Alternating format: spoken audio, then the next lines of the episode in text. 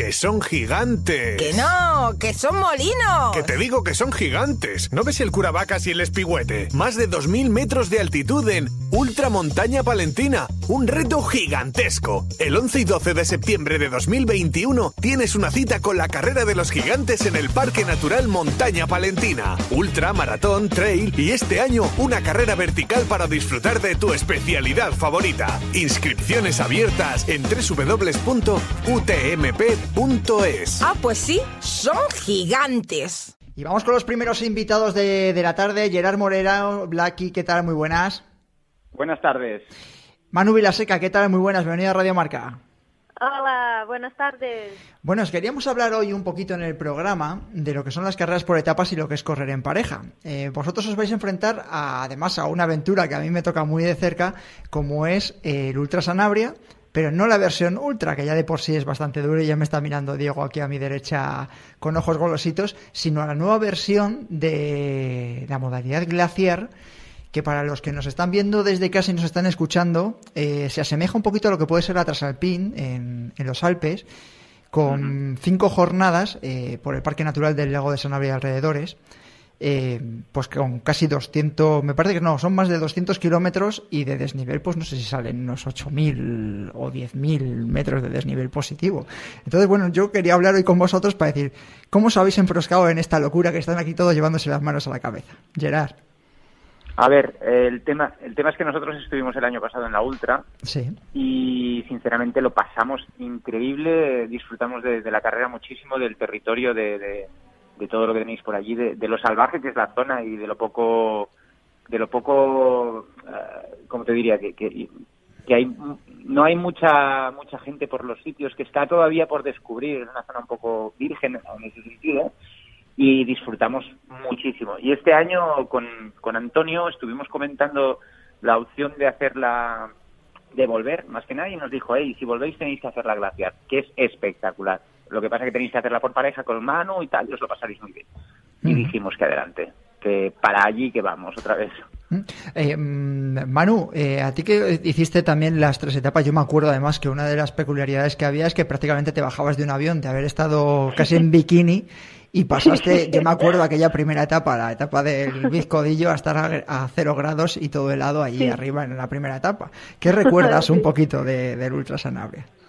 Bueno, sí que es verdad lo que dijiste, que vine de, de Brasil, fue un viaje súper largo y yo llevaba dos semanas sin hacer nada de entrenar porque estaba trabajando en Brasil. Y entonces ah, fui a la carrera con muchísimo respeto porque pensaba, bueno, aunque sean distancias que no son tan largas, para quien viene de hacer nada es, es largo. Y yo creo que quizá por, por la mentalidad también que, que tenía por la carrera y, que fui en plan, ah, bueno, a ver qué, qué pasa poco a poco, la disfruté muchísimo. Ah, aquel primer día sí que hacía mucho frío. La, la última bajada es una bajada larga, muy técnica. Esto para mí es súper difícil. Pero no sé, aquel día la disfruté. Me acuerdo llegar y ver a Gerard y Gerard decirme, ¡guau! Ya estás aquí. Y, y sí, sí, que lo disfruté un montón y pensaba, guau, es que pensaba en ti, pensaba que sufrirías un montón, pero no sé, aquel, yo creo que ah, todos los días ¿eh? he tenido la suerte de, de poder dar el máximo dentro de mis posibilidades y, disfrutarlo, que yo creo que sobre todo esto es lo que queda. Eh, una de las peculiaridades es que vais a correr por, eh, por parejas. Entonces, eh, a mí me gustaría que le contaseis un poco a la, a la audiencia cómo se prepara una carrera para, primero, tantos días en los que la, recuperación siempre hemos insistido de- desde Ingrávidos, que es fundamental en una carrera por etapas. Son más eh, días y cómo la vais a preparar. Es decir, me imagino que ya tendréis hasta un calendario un poco establecido para llegar a, a esa carrera. Eh, Gerard, Blacky. Bueno, a- prepararla, prepararla, yo creo que, que la preparamos sobre todo con, como tú has dicho, con algunas competiciones. Pero, pero a, mí, a mí me gusta dejar un poco las cosas que, que vayan fluyendo, ¿no? No me gusta eh, mirar mucho los recorridos, preparar mucho la carrera, etcétera, etcétera. Prefiero llegar a los sitios y aventurarme un poco. Manu sí que es más metódica en ese sentido y supongo que ya me, ordenará un poquito los entrenos que me quedan de aquí hasta, hasta la carrera.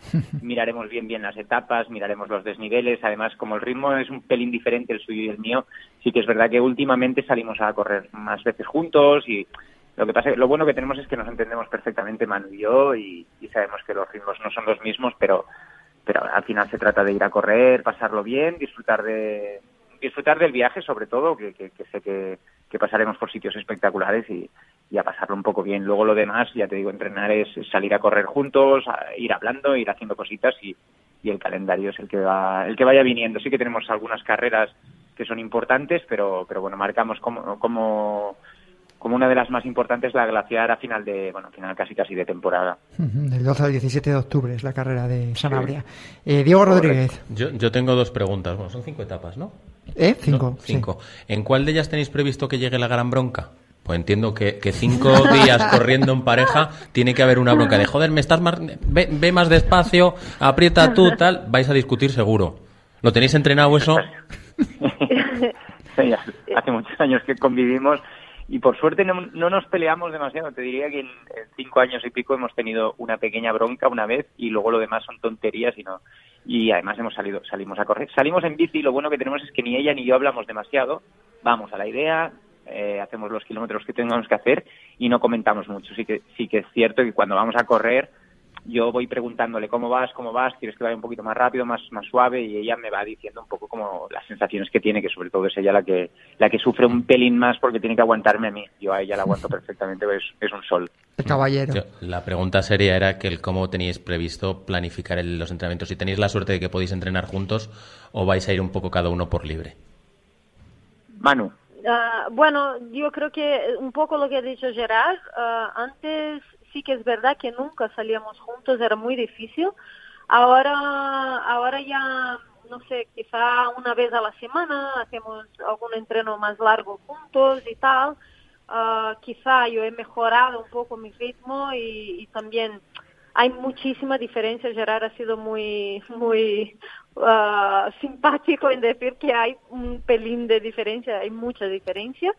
Y, pero yo creo que en el momento que aceptamos esto, yo creo que también uh, él es consciente de que, de que yo tendré que esforzarme muchísimo cada día para, para ir a un ritmo más alto.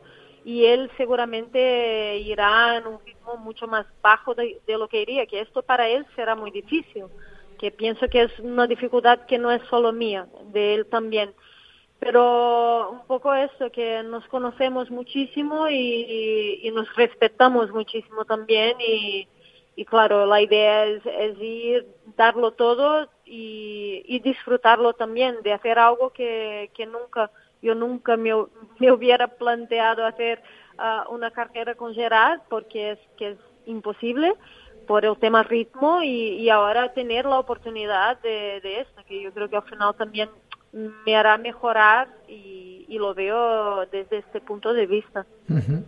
Eh, os iba a preguntar porque hay una eh, curiosidad, es verdad que hay parejas de, trail, vosotros sois una, y yo tengo curiosidad, imagino que hay mucha gente que nos está escuchando en casa que le pasa lo mismo. Estaba pensando en Ragna y en Pera, em, en Gema y Agustín, y en vosotros dos. ¿Qué es lo que le aporta a la pareja el hecho de poder eh, compartir de alguna manera tantos kilómetros juntos, ya sea haciendo bicicleta, corriendo?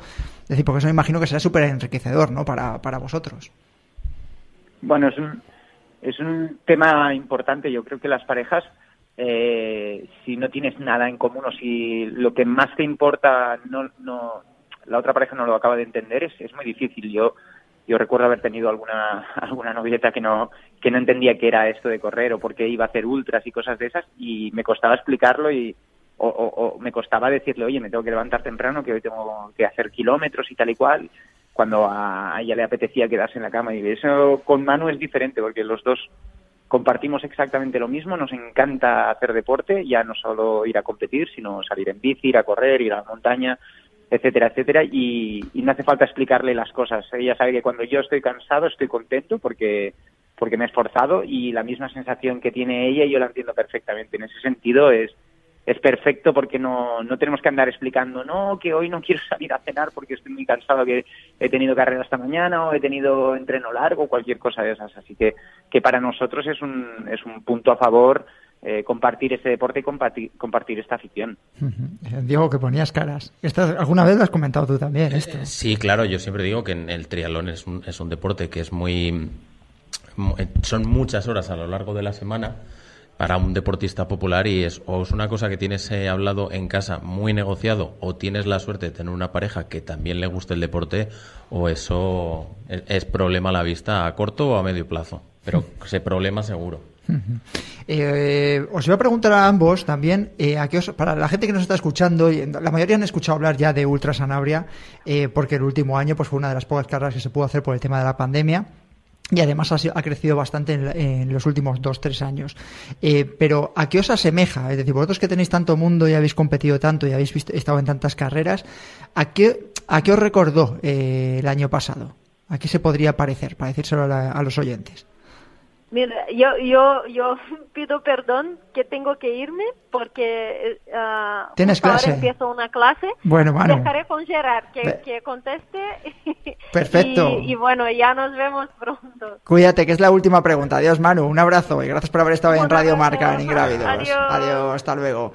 Gerard, ¿a qué se podría asemejar Ultra Sanabria? A ver, Ultra Sanabria, yo creo que lo habéis, lo habéis dicho muy bien. Uh, yo hice yo hice Transalpín hace muchos años, hace bastantes años, y recuerdo que era la Transalpín que no era la alpina, ¿vale? Era una carrera que era más, más plana. Hay un año que es alpino y un año que es un poquito más plano. Pero por formato, recuerdo, recuerdo que las sensaciones eran parecidas, porque acabar el primer día, acabé el primer día destrozado, pensé, madre mía, yo tengo que volver a salir. Y esa sensación hacía tiempo que no la tenía, porque no había hecho muchas carreras así por etapas o así. Y en ese sentido me recordó bastante a Transalpín, aunque Transalpín sí que la hice con, con pareja y fue un pelín diferente. Y luego por recorrido, la verdad es que eh, no, no lo sé, no sabría qué deciros porque fue como muy especial, fue como, como entrar en algún sitio que era como desconocido, porque, porque estuvimos en el lago salvaje, la presa, pasamos por pueblos que, que, tenían historia el de la presa, que había muerto no sé cuantísima gente cuando, cuando se abrió, bueno, cuando, cuando se reventó, y, era un poquito como estar no sé, en, algún sitio que no, que no habíamos estado. Quizás, si te dijera que me recordaba algo, alguna carrera que he estado en Portugal por, por el por el, entorno donde estábamos corriendo, algo parecido, pero no sabría ubicarla muy bien en, en, cualquier otra otra carrera. Y es un poco por eso, por, por lo que he querido repetir, porque me pareció un sitio espectacular para, para ir a pasar unas vacaciones, ir a correr o incluso ir en bici o, o ir a descansar. Creo que es un sitio muy, muy bonito.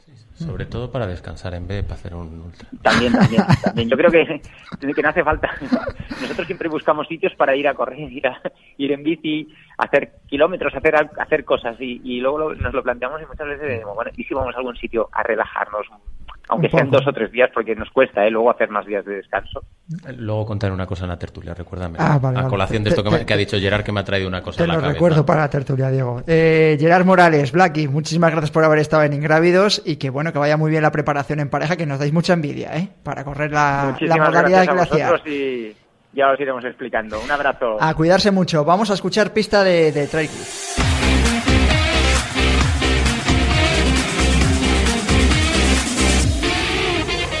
Segunda pista, su recorrido de 100 kilómetros ofrece imponentes vistas a cumbres que superan los 6.000 metros de altitud.